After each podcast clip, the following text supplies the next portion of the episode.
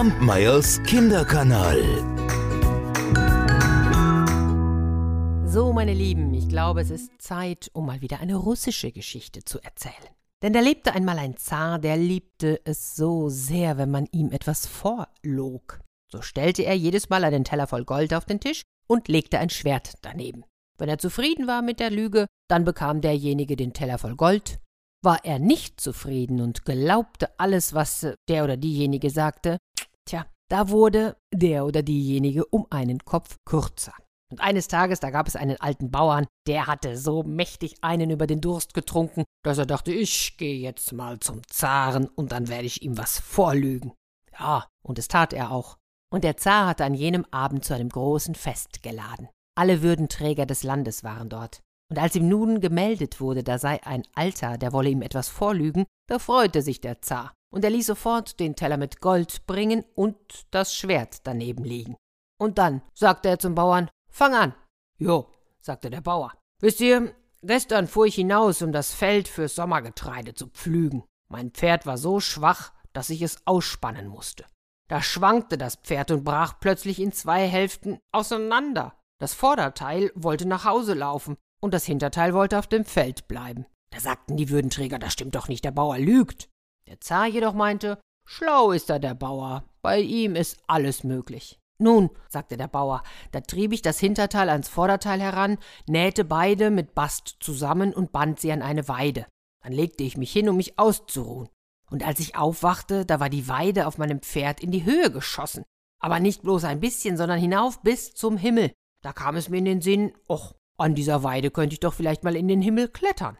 Die Würdenträger sagten, der Bauer lügt. Kann denn ein Baum in den Himmel wachsen? Aber der Zar sagte, schlau ist er der Bauer, bei ihm ist alles möglich. Na ja, also und ich steige hinauf in den Himmel. Hast du dort auch den Herrgott gesehen? wollten die Großen des Reiches wissen. Ja, hab ich. Was macht er denn dort? Er spielt mit den Aposteln Karten. Die Würdenträger, die waren sich jetzt aber ganz sicher, dass der Bauer wohl lügen würde. Aber der Zar sagte, ihr könnt mit mir Karten spielen, warum sollte Gott es nicht mit seinen Aposteln tun? Die Großen jedoch erwiderten, das ist nicht wahr, Gott tut so etwas nicht. Der Zar aber meinte, der Bauer sei schlau, bei ihm sei alles möglich. Na ja, aber als ich so dort herumspaziert war, da wurde es Zeit, das Pferd wieder anzuspannen. Ich wollte also auf die Erde hinunter, aber die Weide, die war verdorrt und zusammengebrochen. So ging ich im Himmel umher und schaute hinunter auf die Erde. Und da sah ich, wie ein reicher Bauer seinen Hafer auswarf. Die Spreu, die flog bis zum Himmel hinauf. Ich fing sie und setzte mich hin, um ein Seil zu drehen.